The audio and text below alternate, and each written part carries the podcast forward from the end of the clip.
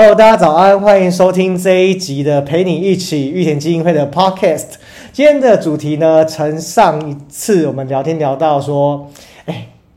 生龙居然被他先生笑说读大学也没什么嘛。然后接着剧一个也分享说，哎，小孩子小时候学他送钢琴啊等等之类的。那到底小孩子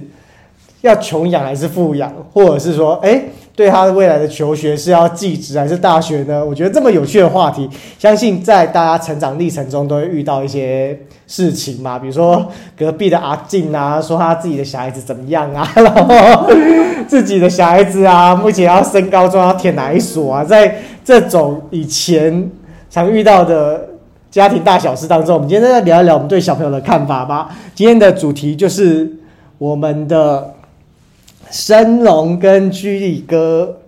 担任我们的主 key 喽，欢迎他们。哎，好，大家好，我是资嗯资深的父亲哈。哎，今天我们聊这题目的话，其实这几天的网络上都有有一些论战吧。啊，某位什么老大讲的什么几个科系。哎，几个科系好像不适合念的问题，这样子哈。其实关于这科系念大学这个问题，好像长久以来就已经有很多的讨论议题，这样子。嗯。那，但是我就从刚刚那个距离哥讲，我觉得大学的科系。不是绝对，因为我还是相信，就是术业有专攻，就每一个科技出来，他如果学以致用的话，他又发挥到，嗯，他自己的算是什么专业，我都相信都还是可以发挥他的所长啊。因为刚刚那个居里哥讲的那一位老大，他讲的某些科系里面有一个，这就有一个。不知道大家有知道一个那个昆虫老师哦，真的，对他自己就有跳出来讲说，其实这个科技并没有用，并不是没有用，嗯，其实就是它也是一个很专业的东西，它要进去也很难，它要毕业也很难。那我就觉得每一个专业都很值得被尊重。那我们就是不要不懂那些专业在做什么，就去给他批评或者是评论他这样子的。那小朋友穷养还是富养？嗯。我觉得我会分成两块，就是说在陪伴他的历程当中，我会让他可以丰富他的经验啊。我觉得就是他可以去学各式各样的东西，但是这个基础是他自己想要学，不是我强迫他。然后也很想要就是带他到处去玩，可是不不是为了玩而玩，是让他去有一些经历。嗯，但是如果说是物质的话。我不不会说，就是一定要让他是满足他各种想要买，对，满足他各种想要买的，而是他可以透过他自己付出了哪些努力而付出，哎，付出了哪些努力而获得这样子的回报，这样子。像他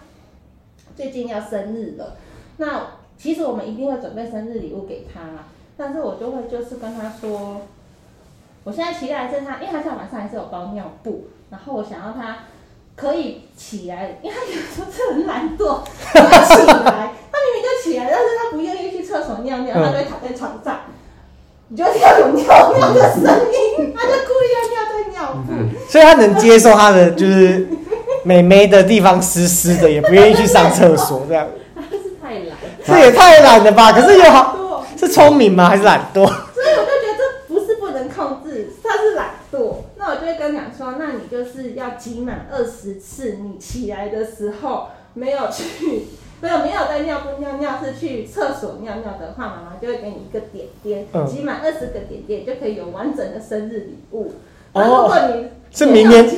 我精算是是明年才可以领到的礼物，因为一个月大概三十天，二十次，二十次一个点点呐，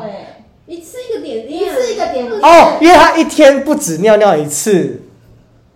对啊。睡觉呢？睡觉起床，对呀，不然就是你的玩具可能就会少一个艾莎，少一个雪宝。哦，这个一个礼包里面只能只有因为两个东西。对对对对对，那他就是有很努力的，目前为止要集到三个点边了，就从这个月开始。哦，所以就知道他其实是可以的，只是要有要有个方向去。对他，他就是懒惰，他就是。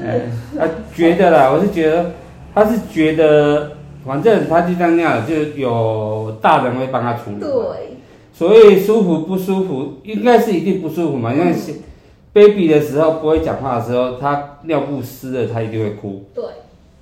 所以一定会不舒服。小孩子我们其实刚婴儿刚出生没多久的话，他第一个哭的话，我们父母会先检查就是他尿布，嗯，嗯，然后再看他是不是饿了。对，所以说这个舒服不舒服，应该排斥在这个因素之外。就是懒惰。就是懒，就是父母会来，对，父母会来帮我处理这样子。对啊，其实这样讲的这种，其实嗯，小孩的才能来讲，其实在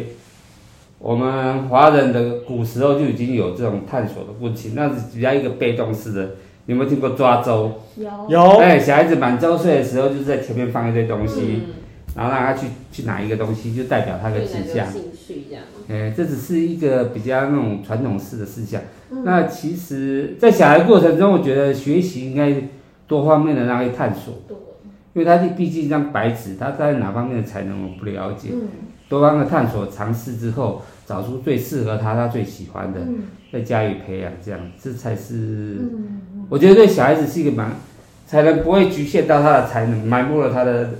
他的本本能的比较的强项这样。嗯嗯嗯，因为我之前看过一本书啊，就是在大概是在讲说小时候小朋友的情绪经验嗯会影响到他长大对事情的看法，所以我觉得在于穷养跟富养的议题啊，我有一个想法就是说，其实父母亲也要给小孩子一个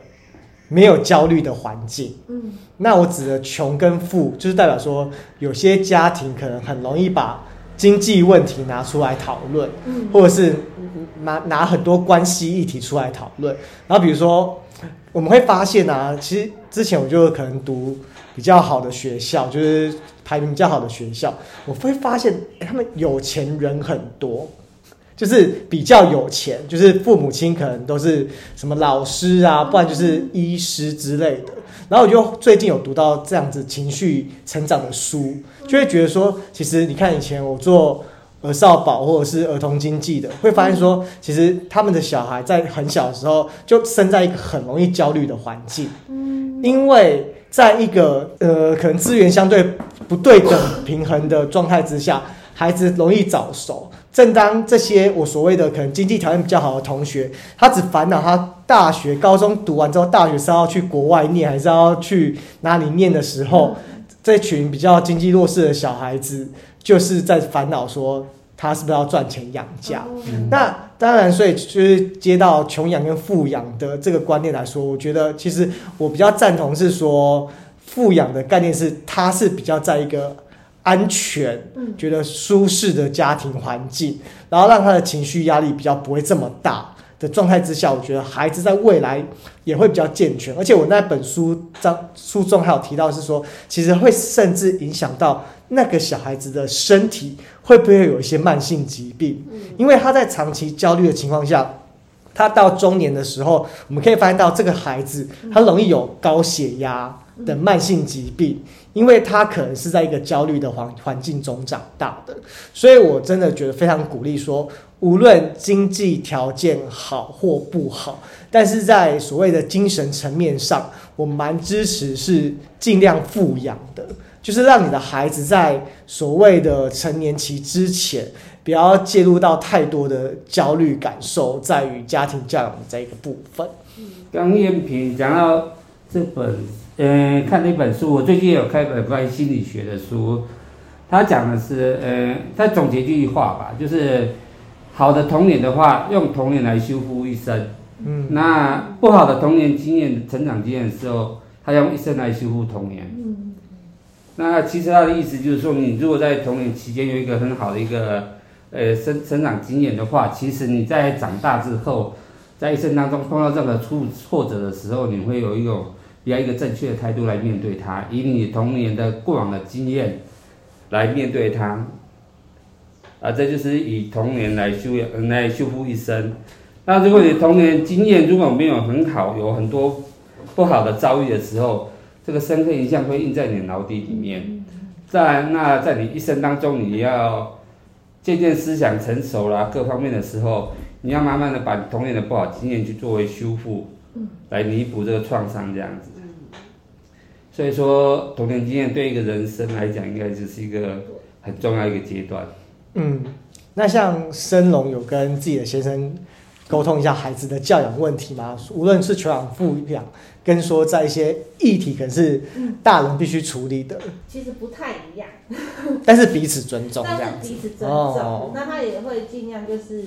因为他可能自己听我讲了之后，他可能会觉得我的方式会比较好，因为他其实因为他们是比较传统的家庭，然后公公对于他可能有时候也是，因为我是那种不不打小孩的那种教育方式，那他可能小时候就常会不乖做不乖的事情，就会被爸爸打嘛，他就觉得说小孩子不乖就是要打啊，但是我会觉得说在打之前，当然打是可以。那我觉得在打之前，你有没有先让他知道说他真正错的地方是哪里？让他真的知道他自己错，才因为错的事情被打，应该是说让他知道说他到底做错，对他做错了什么才会被事情才会被获得这个才被打了。因为我觉得要先让他知道自己错在哪里，比他做这件事情会被打还重要。嗯对，是，对，那所以我就会跟他这样子讲，那他可能听我讲久了，他也就渐渐的也，我发现他真的有没有一下子情绪就压起来，他有在改变，然后他就是慢慢的就是有去跟他们沟通啊，因为我觉得先沟通比直接先用吼的更更有效，更更重要。嗯，因为有时候你直接吼下去，小孩子就哇大哭，我就觉得哦，我那时候头更痛。但是如果你先跟他用沟通，他会先听你讲，让他讲了之后，我觉得彼此的情情绪都会在比较 peace 的一个状态了。不然我觉得就是情绪来，情绪去，情绪去，就是都在处理情绪，没有处理到事情。嗯，对啊，这是我们处理的方式，这样子。然后你就会比较主动拉回在意事情上面，会跟你小孩子嗯讲，就是除了他一开始就大哭之外，但你会赶快去补足，就是告诉他问题出在哪边的部分你。是说他被爸爸骂？对啊，因为你说几次的经验是他突然间就啪就大哭了，但是没来由的，但是吓来由。到哭了之后，他就赶快来找我。嗯那我就会先理清楚说是发生了什么事情。嗯那爸爸会说，他也会说。那我就会变成说，那你知道爸爸为什么会骂你吗？嗯然后可能他现在比较会讲话了，他就会讲说因为怎样怎样怎样。然后说那你觉得这样子是对的吗？所以呢就是因为你做了这些事情，才会被爸爸骂，然后就可以慢慢理解这样子。嗯，嗯嗯嗯。突然间觉得有两个小孩的感觉，把两个叫来厘清，其实一个是大人，一个是小孩。那时候都会这样子，因为爸妈也是在教孩子过程当中学习怎么去跟对啊，也是学习怎么做父母的啊。哎、那巧涵呢？因为经常听到巧涵在分享说，他其实童年有点无趣，然后常在补习班啊、才艺班等等度过。那比较少分享到说，哎、那在教养上面，你的妈妈或者是爸爸或者奶奶啊，给你什么观念？除了就是把钱放在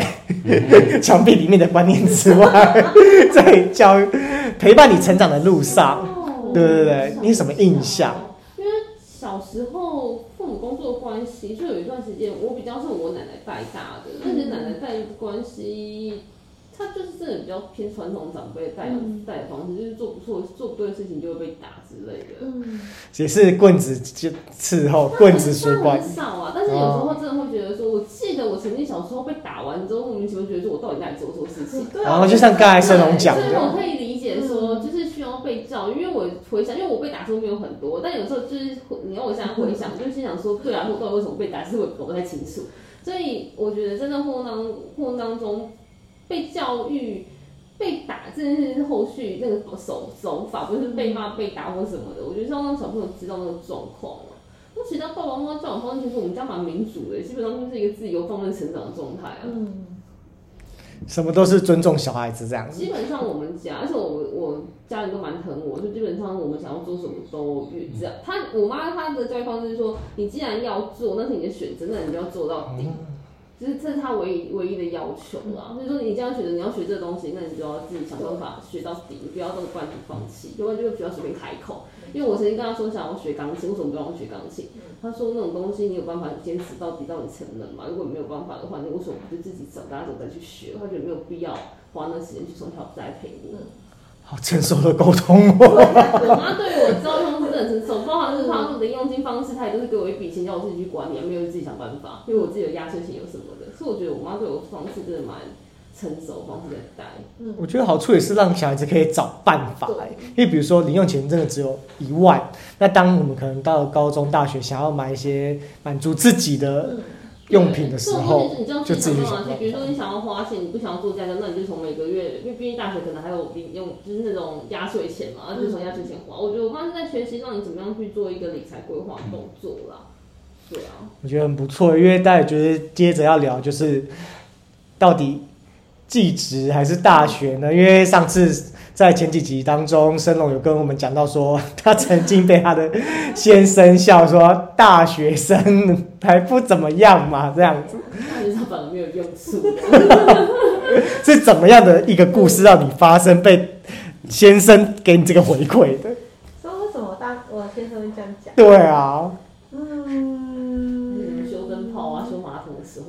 还是说在分一下那个家庭支出的时候，收入的时候，就说哦要负担的时候，就说哦怎么赚那么少？因为我现在就是有一技之长的一个人嘛，他可以修各种东西，修车子啊，洗就是洗车机器类的清洁车子，反正他就是可以做一些就是他工作除外的事情。然后他，因为他我觉得有技术性的工作人员，他们的薪资也反映在。对不对？他们的专业也反映在他们薪资上面嘛，嗯他的薪水就是比我高，然后他就会笑说：“你们大学生也不过这样子。他说：“对啊，那你就多担待一点喽。”对啊，然后就是，然后我会觉得我自己也会觉得说，有技术性的人，嗯，他们的专业就是像假如说女生最爱的美甲好了，他们也是一项专业嘛，那他们嗯专业。就是接一个 case，他就是这样的钱嘛，他们就不一定一定要领月薪，那他就可以接越多 case 就赚越多的钱这样子。然后我觉得他们这样子的工作时间就可以自己安排啊，就是有一个自己我就可以说，的工作因为可能室。中午才起，中午才开对，始那你接案子就。你可能睡晚一点，那你愿意工作到晚一点，时间、嗯我觉得时间的弹性上也比较高。嗯对啊，我就觉得技术有技术性的一个专业也是还蛮。我也这么觉得，因为我很习惯十二点睡，那如果我能睡到八点再起来，九点再上班多好啊！对啊，就像我们如果是普通上班族的话，就就是朝九晚五这样子。嗯，嗯，那居宇哥呢？因为居宇哥的小孩子刚上大学，你一定陪伴过他，可能对于未来的科系对啊，选择的时候，你有给他一些建议，或者是父子有一起讨论一些好，出路吗？其实这个问题有要很多面向来讲的。刚盛龙讲的念大念大学没有用这个文凭的问题，其实，呃，张忠谋董事长曾经讲过，念大学他只是要学的是什么？是逻辑。是，然后大学其实基本上只是一个一个基础的嗯，基础的一个学术认养而已。如果要再走学术的话，应该要硕士、博士上去嗯。那基本大学是一个逻辑，你逻辑搞懂了之后，在你做人处事各方面、工作上面都有一个脉络可循的时候，不会漫无章法。嗯，就是这个是大学要教我们的东西啦。那其实开个玩笑的话，我儿子念大学的时候，我给他讲有两个学分要修了，第一个是恋爱学分，第二个是社团学分，其他的就随便啦。嗯，啊，拿拿第一名，拿第一名跟拿最后一名，其实出来毕业领的薪水应该没有差很多了。嗯，啊对，受聘的人都这样。比如说我们社工的也有顶大毕业的社工啊，也有科大毕业的社工啊，啊，也有很多样子的。那最重要，踏入社会第一年可能面试靠学历，可能二三年之后还是靠表现啊，这样子对。啊，那技职的话，我还是觉得说，哎，一技之长真的还也算是蛮重要的，对啊，因为你它可以让你有增加第二份收入的机会嘛，嗯或者是让你被你既定的原本的工作可能被裁员之后，比如说学钢琴呢，可能去当钢琴老师啊，那你有学什么修水电，你也可以去接一下零工这样子之类的。我觉得都很多种方式，然后像我觉得有些陪伴孩子的在选择的过程，一来是看兴趣吧，那二来好像有些孩子就是很特别，他会直接 Google 一零四人力银行目前年收排行最高的出路有哪些？嗯比如说，他们就去考技师或考工程师等等之类的，这也是个方方法之一。当你的兴趣没那么明确的话，你就看薪资条件怎么样之类的，然后就是看看没有看薪资条件，所以走错那种。才在这边录 podcast 就学，高中那时候在选择你要念大学的时候，你在升学班那边，他一定会要你去念的是国立大学那个分数啊。国立大学再去看你国立大学你分数如果不到顶尖那种东西的话，不不到顶尖可能法律系那些东西，你就选不到那些科系，然后你又要读国立大学，那你筛一筛筛一筛之后，就没什么东西可以念了。因为好像我们还是有选念校不选国立大学的迷思。对，我在那个我念书，我高中那时候，学校辅导老师或是班导还是会要你要求是你去选择是国立大学的抬头去去念啊，所以那时候在你那个分数就是一个不上不下的状态之下，你有国立小学可以念，那就是念国立大学去了。而且以前真的就是会有一个迷失，就是大家说哦，念书要什么台青教城镇，那你就觉得说哦，就是选校。但是你对于你的兴趣是什么，好像都没有人理你，真的都没有人陪伴你。没有人在管兴趣这件事，你做了兴趣那个测验之后，也没有照那东西走啊。对啊，所以有时候偶尔就是一个真的是兴趣的兴趣去填了一个你所未知的 未来出路的领域，这样子就给它写下去，嗯对吧？其实现在的教育还有工作方面的话，其实跨领域一个一个整合，整合是一个蛮重要的问题。我这一次在网络上新闻网络新闻上看到有一个说，一个本来是在某大的那个电子厂的工程师，然后做一做不做去念法律，然后网络上有论坛有人在取笑他，说你薪水那么高。啊，为什么要去念法律嘞？嗯啊，会出来当个律师、法官，一个薪水也这样而已。嗯，那其实就深入去探讨这个问题的话，他其实做个专业律师的时候，他做了他以后当律师打专利法的话，这收入更高。嗯，一个比如说一个台积电的一个东西的话，呃，发明一个出来一个专利的时候，他去申请这个专利，嗯相对的他所得会很高。一个律师下来的话，我们讲那个某孙姓少年在美国犯案的时候，那个律师费，对父家父母是知名演艺人员，倾家荡产卖房子什么来打这个律师费，啊，付这律师费，你们就知道，其实这种跨领域的东西越来越嗯。越需要了。像最近这几年的那个银行的啊，银行的法尊现在越来越重视。哦啊，因为兆丰金吧，前几年在美国被罚钱嘛，嗯，因为他一般来讲的话，就是银行不懂法律，他们有他们有专责人员去处理法条那一块。对，所以现在但法因为现在因为台湾目前的话就是啊，金融就金融，法律就法律，没有跨领域不了解这样子，好像中正大学吧，哦有没有财法系啊？哎，财法系这就是一个法尊的哦，一个很新兴的领域，其实这一般好像全专攻在财务财财经法律那。对，这以后就很吃香，到到银行去，银行不会像赵公金被一罚就罚好几好几十亿的那个罚金这样子。嗯，因为他其实银行里面很少会有法务人员，或者是他有法务，但是他不懂财经，不懂法律那一块，他只懂法务法律，他不懂金融，所以金融那一块，所以他没办法去做并在一起。就其实像很多学校，它是很多是像院跨院际的同事课程，或是对对对对就是想说可以解决这样的问题了。嗯，其实这种跨领域这种东西，其实蛮一个蛮那个的，蛮我觉得蛮不错的一个未来这样。那巨哥也有跟小孩子讲说里面跨一下这样。哦，呃，是才是性，那小朋友的兴趣是什么？我小孩子不要念，我小孩子不会念书啦，我讲实话，哦不要让他听到。他不会念书，我从来没有鼓励他走学术，念一半大学的，因为其实对他来讲也是一个累赘啦。嗯，我只跟他讲说，你如果进入大学的话，可能念一般文科、商科，一个等到文科而已。那你文科可以去卖咖啡，卖完咖啡之后不能当工程师。你如果念技职的话，可以去卖咖啡，嗯啊，咖啡卖不好再回来当工程师。嗯我觉得这两个比较的问题而已。对对。嗯，我不要跟我儿子讲，我说他不会念书哦。不会啊，我长那么大的话没跟他讲过，我是放在心里面的。我觉得他有知道他自己喜欢做什么事情比较重要。对啊对啊，时候到我真的上大到大学都还不知道自己喜欢做的是什么，我就这样子就是没头没脑就去念书了。那回过头来，现在有微微后悔吗？就是现在才比较知道说，哦，原来自己喜欢是什么。像那个小孩是社工的处长嘛，但是他其实对于卖东西或看美美的东西，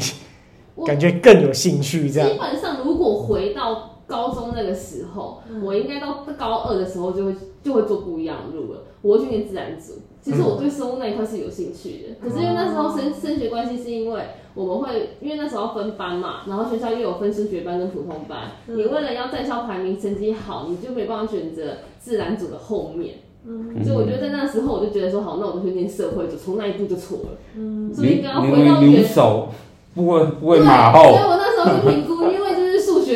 导致我在自然组就生存不下去，所以就是以就是这样子，我在那一步就错了。不然其实基本上我不会，我不会想要念这个东西啊。我当我应该说念自然组相关的科系。我们现在，现在斜杠人生啊，现在流行的一个，那我觉对得，但我准备说也斜杠人生嘛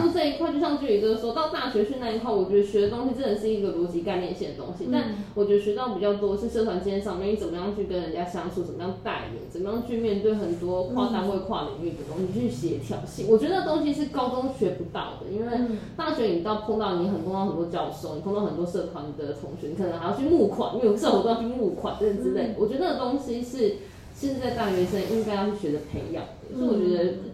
但也不要本末倒置啊，因为有时候有时候是很热衷于社团，社团太然后厉害，就被当了翘课这样子不行，但是 取得一个高中的缩影，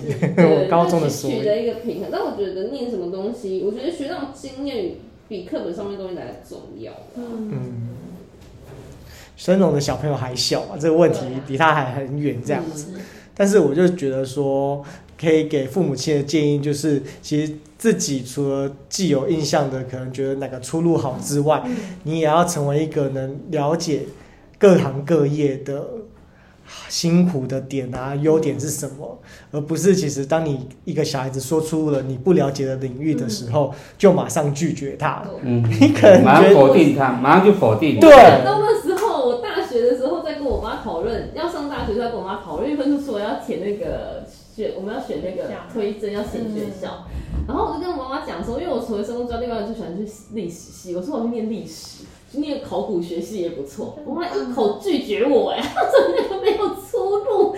她对于未来的就职就业环境，她会觉得担心，所以她就完全拒就是打消了我的念头。嗯，对啊，历史系跟考古系学家出去之后，我也不知道，我可能去里面哪个埃及跟挖古，还是挖什么东西。你到可以到故故宫去，